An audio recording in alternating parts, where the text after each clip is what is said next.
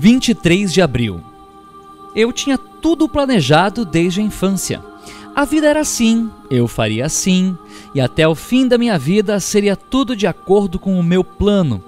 A carreira de sucesso que eu seguiria, o casamento e família perfeita que eu teria, os idiomas que eu aprenderia, os lugares que eu visitaria, os talentos que eu desenvolveria, tudo com requinte de detalhes para uma vida de riqueza, luxo e megalomania.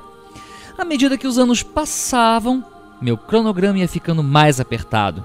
Tinha planejado me formar com 23 anos e, na verdade, me formei com 30. Já divorciado e com um filho, minha família perfeita já não era mais uma opção. Tinha ficado muito velho para os talentos musicais e para os esportes. Com a autoestima muito prejudicada, não sobrava muito material para os sucessos, viagens e luxos e toda a glória que eu tinha planejado.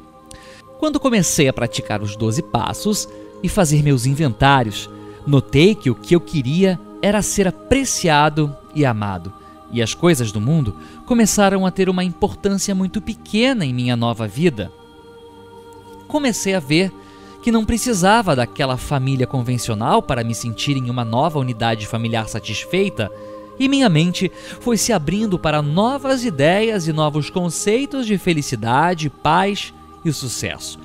Eu comecei a realizar os meus desejos e planos com a minha realidade, e isso me trouxe uma serenidade profunda e duradoura. Hoje, eu me sinto maduro e equilibrado, imune aos apelos de uma sociedade consumista não virei um santo, mas ainda sou bem humano para me divertir com uma boa fofoca inofensiva. E eu ainda acho que um pouco de futilidade traz mais colorido à vida. Sim, há ainda muito que eu posso melhorar em minha aventura de amadurecimento espiritual, mas eu devo dizer que eu me sinto tão apaixonado pela vida quanto me sentia na infância com os meus planos mirabolantes, porque hoje, com a mente aberta, vejo que tudo é possível para os que têm fé. Meditação para o dia. Primeiro busque o reino de Deus e tudo mais te será acrescentado.